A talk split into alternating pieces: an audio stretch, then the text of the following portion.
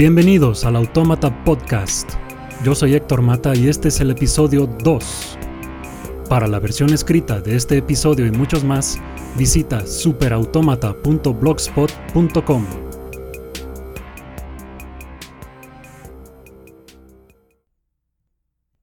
Breve historia de la humanidad. Una reseña de Sapiens de Yuval Noah Harari. Antes de haber leído una sola página de los libros de Yuval Noah Harari, ya había digerido docenas de horas de entrevistas con él en audio y video, en foros públicos, académicos y sobre todo en podcasts.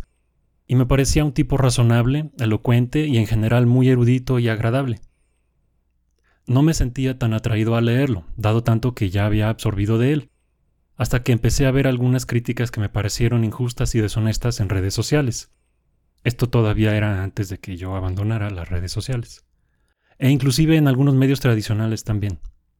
Así que me propuse adquirir sus libros Sapiens, Homo Deus y 21 Lessons for the 21st Century y leer por mí mismo lo que, sospecho, los críticos de Harari no han leído. Tengo la intención de un proyecto similar con Steven Pinker y Sam Harris, que son constante objeto de calumnias y críticas deshonestas por parte de quienes se empeñan en atribuirles posiciones que no tienen para hacérselos muy virtuosos y muy intelectuales. De aquí en adelante las citas que haga de los libros son traducciones mías, no de las versiones oficiales en español por parte de la editorial Debate, que por lo que veo se venden bastante bien al menos en librerías mexicanas, sobre todo Sapiens que ha salido con el título De animales a dioses. En general procuro leer a los autores en sus propias palabras cuando puedo, que es en inglés o en español, y no a los traductores, aunque algunos pueden ser muy buenos. Harari originalmente escribió Sapiens en hebreo, pero él mismo escribió la versión en inglés también. No todo mundo sabe, o sabe, pero sin entender las implicaciones, que hubo en la Tierra varias especies distintas de homínidos al mismo tiempo, a veces en los mismos territorios. La visión popular de la evolución como una secuencia progresiva siempre ha sido fácil de recordar y siempre ha estado equivocada. No hay una dirección en la evolución y no hay bordes claramente definidos entre las especies más cercanas, como un primer humano cuya madre era otra cosa distinta. Nosotros, los Homo sapiens, estamos aquí, pero los Homo soloensis, Homo denisova y Homo neandertalensis, los neandertales, que fueron todos contemporáneos nuestros en algún momento, ya no están. Aún así conservamos entre 1 y 4% de ADN heredado de los neandertales, y los aborígenes australianos tienen hasta 6% de ADN denísovo. Nadie está del todo seguro qué fue lo que la provocó, pero parece que lo responsable de lo anterior fue la revolución cognitiva hace unos 100.000 años. Lo que ocurrió antes de ella le compete a la biología, lo posterior a la historia.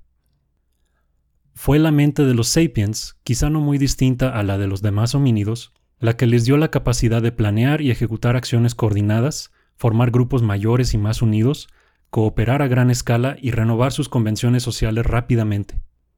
Quizá otros homínidos pudieron hacer estas cosas en cierta medida también, pero Sapiens pudo hacerlo mejor. En resumen, la habilidad que adquirieron los sapiens fue la capacidad de crear historias que podían compartir entre ellos para coordinarse y motivarse. No era relevante si las historias eran ciertas o no, sino que éstas le dieron a los sapiens una ventaja sobre las demás especies. Por ejemplo, dice Harari, nunca podrías convencer a un mono de que te diera su banano prometiéndole bananos infinitos después de la muerte en el cielo de los monos. Sapiens fue capaz de crear realidades imaginadas como lo hubieran sido en aquel entonces los dioses, los espíritus animistas que había en toda la naturaleza, o como lo son ahora las religiones, e inclusive el dinero y las naciones. Gracias a su capacidad cognitiva, Sapiens fue capaz de formular y compartir estas realidades, algunas menos imaginadas que otras, que son indispensables para lograr cooperación y control. No se sabe si el exterminio de los otros humanos por parte de Sapiens fue intencional o no pero los restos de los últimos denísovos y neandertales datan de hace unos 40.000 años, y desde entonces los sapiens han sido los únicos homínidos sobrevivientes. ¿Cómo serían las cosas si, digamos, hubieran sobrevivido aquellas otras especies de humanos? Quizá nos habríamos fusionado ya en una sola especie, o quizá las diferencias raciales que tanto nos dividen ahora hubieran sido aún peores, con no solamente razas, sino especies enteras de humanos como esclavos. Quizá las brutales limpiezas étnicas que tanto han marcado a nuestra especie palidecerían en comparación con lo que hubiera acontecido entre especies. Quizá esos genocidios ya ocurrieron. Uno pudiera imaginar política, cultura y religión que incorporara la lucha no de razas o de clases, sino de especies. Pregunta Harari, ¿hubiera Cristo muerto también por los pecados de los denísobos? Haya sido como haya sido, mayor capacidad cognitiva le permitió a Sapiens experimentar con cosas que otros animales no podrían, como la agricultura. La siguiente revolución, la revolución agrícola, no necesariamente mejoró la vida de los humanos. De hecho, aunque esto es algo que se da por hecho hoy, la evidencia es al contrario, al menos para los primeros agricultores. Algunos sapiens descubrieron, de manera independiente en las Américas, Medio Oriente y China, que el maíz, el trigo y el arroz no solamente eran fáciles de recolectar, sino de cultivar también. Y entonces la evolución, despiadada, siguió su curso y los cultivos domesticaron a los humanos. Desde un punto de vista biológico, el éxito es la abundancia en la reproducción. En esta óptica, no ha habido un mejor momento para hacer maíz, trigo o arroz que a partir de que los humanos se ocuparon de cuidarlos, consentirlos, irrigarlos y protegerlos de parásitos y herbívoros. El trigo pasó de ser solo una especie más de pasto en algunas partes de Mesopotamia a monopolizar millones de hectáreas alrededor del mundo. Lo mismo para el maíz y el arroz. Por otro lado, antes los humanos dedicaban unas pocas horas diarias a la recolección y la cacería. A partir de la agricultura, la mayoría se dedicó a cargar cubetas de agua y deshacerse las manos y la espalda trabajando la tierra de sol a sol. ¿Qué ganaron los sapiens? De nuevo, la evolución no optimiza bienestar, sino reproducción. Una fuente constante de comida, y muchas veces comida en exceso, permitió que Sapiens también aumentara sus números, independientemente de su calidad de vida, y el modelo se perpetuó por el mundo. Cito a Harari. La discrepancia entre el éxito evolutivo y el sufrimiento individual es quizá la lección más importante que nos deja la revolución agrícola. La agricultura hizo necesario pensar acerca del futuro y planear para él también. También hizo posible, a través de los excesos de comida, que surgieran la política, la guerra y la cultura. En Economía sin corbata, Yanis Varoufakis agrega la economía también a esta lista. Dice Harari, la historia es algo a lo que muy pocas personas se han estado dedicando, mientras todos los demás estaban arando los campos y cargando cubetas. Desde nuestro punto de vista, en el mundo de tractores, pesticidas, agua corriente y fertilizantes, esto ya no es cierto. Pero por casi 10.000 años así fue, hasta todavía muy entrado el siglo XX. Una advertencia constante que he absorbido de los historiadores que he estudiado es que uno no debería introducir teleología a la historia. La historia no tiene un propósito, no hay alguna corriente que lleve a los eventos en una dirección inevitable. No hay un evento que desde el punto de vista histórico debía suceder. Las cosas se hacen y deshacen, y aunque hay algunos hitos que una vez logrados ya no se pueden revertir, el desarrollo a partir de estos es más bien caótico. Sin embargo, Harari ofrece una visión al menos descriptiva de lo que sí ha sido tendencia hasta ahora, la unificación de la cultura. Antes mencionamos que la humanidad se estudia con historia a partir de la revolución cognitiva, pero eso fue una simplificación retórica. No hubo un momento en el que la biología dejara de actuar y de ahí en adelante los sapiens hayan estado libres de ella. Lo que sí hay es una complicada interacción entre todo lo que es animal y lo que no, que es la cultura, entendida sucintamente como una red de instintos artificiales. En este sentido, la historia ha tenido una dirección clara hacia la unificación.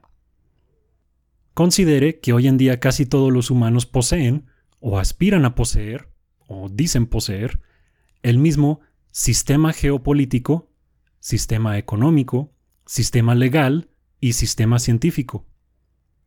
Una sola cultura global no es necesariamente homogénea, pero todas sus piezas hablan los mismos idiomas culturales. Esta unidad fue propiciada por el imperialismo, el comercio y las religiones, entendidas en un sentido muy amplio. Así lo define Harari. Si una religión es un sistema de normas y valores humanos fundadas en la creencia de un orden sobrehumano, entonces el comunismo soviético es tanto una religión como el Islam. Ojo que sobrehumano no significa sobrenatural. Este proceso ya no es reversible, salvo que la humanidad realmente destruyera todo y empezara desde cero. El comercio ha logrado unir a Sapiens en torno a la creencia de un recurso global, el dinero.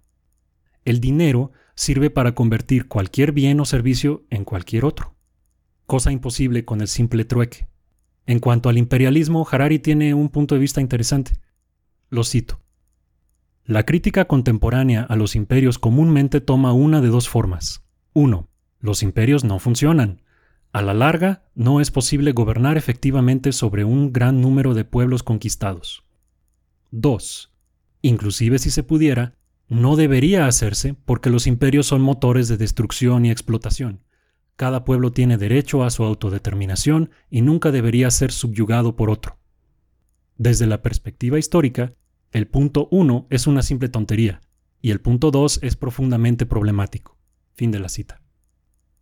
Ha habido imperios literalmente milenarios en todo el mundo, que han empleado una variedad de estrategias y crueldad para mantenerse, perpetuarse y expandirse.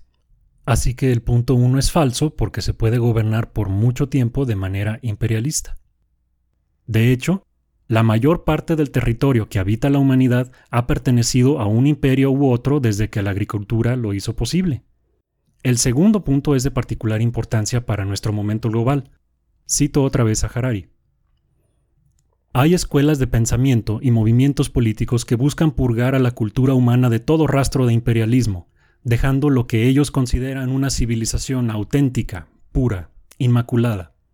Estas ideologías son en el mejor caso ingenuas. En el peor caso, son la decoración para un nacionalismo crudo y la discriminación. Quizás se pudiera argumentar que alguna de las miles de culturas que emergieron al alba de la historia era pura, impoluta por el pecado y sin adulterar por otras sociedades. Pero ninguna cultura desde ese entonces puede hacerse esa atribución, ciertamente ninguna cultura que exista ahora. Todas las culturas humanas son en parte el legado de imperios y de civilizaciones imperialistas, y ninguna cirugía académica ni política puede extirpar estos legados sin matar al paciente. Fin de la cita. Todas las naciones de hoy son o fueron víctimas y victimarias imperialistas en algún momento, y nadie elige en qué lugar ni época nace. Sí, por supuesto que los atropellos del pasado son lamentables, y debemos evitar nuevas atrocidades en el futuro, ahora que podemos reflexionar sobre el pasado. Pero no hay un lugar mítico al que podamos regresar y quedarnos solo con lo bueno que tenemos hoy. Y debemos aceptar al mundo como es y no como quisiéramos que hubiera sido. Creo que son pasajes como el anterior que, si bien es perfectamente claro y razonable para alguien que lo lee en contexto, puede ser usado por actores deshonestos para calumniar con algo como Harari apoya al imperialismo, que es ridículo. Si la evolución biológica tiene como mecanismo la reproducción de genes, la evolución cultural se lleva a cabo por la propagación de memes, que son unidades de información cultural. En analogía a la biología, las culturas exitosas son aquellas que logran esparcir sus memes, independientemente de los efectos que estos tengan sobre sus huéspedes humanos. Cito otra vez. Las culturas son parásitos mentales que emergen accidentalmente, y de ahí en adelante se aprovechan de toda la gente infectada por ellos. Fin de la cita.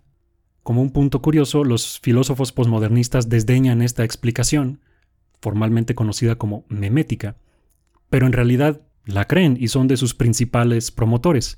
Simplemente sustituyen discurso por memes. El último gran cambio que ha vivido la humanidad ha sido la revolución científica. Desde el año 1500 la población mundial se ha incrementado en un factor de 15, la productividad es 240 veces mayor y el consumo energético se ha multiplicado por 115. Esto no es solamente debido al auge de nuevos descubrimientos y aplicaciones que trajo la ciencia moderna, sino también es debido a la relación simbiótica, ojo que no siempre benéfica para todos los sapiens, entre ciencia y capitalismo. Por primera vez en la historia, los frutos de la producción se usaron no para que los ricos pudieran construirse pirámides, palacios y estatuas de sí mismos, sino para reinvertirlos en la producción misma. Los imperios europeos dejaron mordiendo al polvo a los demás durante la revolución científica no porque tuvieran tecnología inalcanzable, sino porque tenían valores, mitologías, aparatos judiciales y estructuras sociopolíticas que tomaron siglos en formarse. Tenían ciencia y capitalismo. El imperialismo europeo fue distinto a los demás en que buscaba no solamente adquirir nuevo territorio, sino nuevo conocimiento. Otros imperios habían buscado a lo mucho esparcir su propia visión del mundo, que ya era considerada necesariamente como la correcta.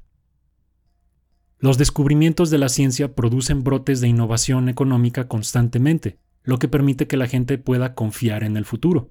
Esta confianza se traduce en sistemas de crédito, mediante el cual se traslada valor del futuro al presente, se paga con producción y deja como resultado crecimiento. Los países que protegieron a sus sistemas financieros, tanto como a su territorio, ahora son los más desarrollados, gracias a que los avances de la ciencia fueron convertidos en avances económicos. De nuevo, una cita relevante para nuestros tiempos, en particular para México.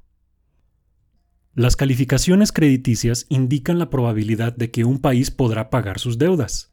Además de datos puramente económicos, toman en cuenta factores políticos, sociales y hasta culturales. Un país rico en petróleo pero con un gobierno tiránico, guerra endémica y un sistema judicial corrupto usualmente recibe una calificación baja. Como resultado, es probable que se mantenga pobre, ya que no podrá acceder al capital necesario para desquitar su riqueza petrolera. Un país carente de recursos naturales, pero que disfruta de paz, un sistema judicial justo y un gobierno libre, es propenso a recibir una calificación alta. Como tal, puede juntar suficiente capital barato para financiar un buen sistema educativo y fomentar una industria tecnológica floreciente. Fin de la cita es necesario tomar en cuenta que tanto la ciencia como el capitalismo por sí solos son mecanismos completamente amorales. Pueden producir buenos o malos efectos por igual. No tienen preferencias. La humanidad pasó tantos siglos en la escasez abyecta que la abundancia necesariamente mejoró su situación en términos de esperanza de vida, mortalidad infantil, tiempo para ocio y muchas métricas más. Pero ahora estamos llegando a un punto donde los padecimientos debido a los excesos son cada vez más prevalecientes. Es mayor la probabilidad de que uno muera por su propia mano que las probabilidades de morir en una guerra, en un crimen o un atentado terrorista juntas. Por primera vez en la historia, la obesidad es un mayor problema que el hambre. Dice Harari, la obesidad es una doble victoria para el consumismo. En vez de comer poco, que llevaría a la contracción económica, los humanos comen demasiado y luego compran productos para adelgazar, contribuyendo así al crecimiento económico dos veces. Harari da una visión panorámica e integradora de lo que estamos haciendo como humanidad. El tono ambivalente prevalece en casi todos los temas, dando la impresión ya mencionada por otros que es como si el autor fuera un biólogo extraterrestre. Mira, están haciendo pirámides, qué lindos. Pero no es un libro desapegado o clínico, sino ameno y con mucha frecuencia con sarcasmo e ironía salpicados entre las opiniones poco convencionales, aunque metódicamente argumentadas. Harari supone que el lector es principiante pero no tonto. Admite cuando los expertos están en desacuerdo y presenta los argumentos que compiten entre sí en sus formas más fuertes. Su estilo sí es tan sutil que a veces no se nota cuándo pasa de lo metafórico a lo literal, o de lo irónico a lo sincero. Por ejemplo, a mí me costó algo de trabajo su definición de religión, pero una vez que te acostumbras tiene sentido y el resto del argumento y el resto del libro es coherente. Cuando uno se encuentra con algo extraño que dice Harari, aparentemente, siempre hay algo uno o dos párrafos más adelante que deja claro qué es lo que sí está diciendo y qué no.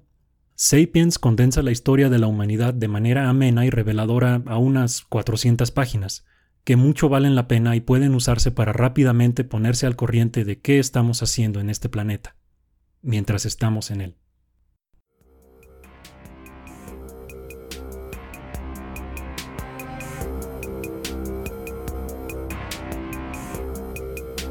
Si quieres más episodios y contenido como el anterior, sigue la publicación de artículos y episodios por Facebook en facebook.com diagonal automata blog o en Twitter en arroba automata podcast. El podcast es posible gracias a tu apoyo. Si te agradó lo que escuchaste, puedes donar al podcast visitando la página de apoyo en superautomata.blogspot.com o puedes hacer un donativo mensual visitando patreon.com diagonal automata podcast. La música es Tyrant, cortesía de Kevin MacLeod de filmmusic.io y lleva una licencia Creative Commons 4.0. Yo soy Héctor Mata. Gracias por escuchar.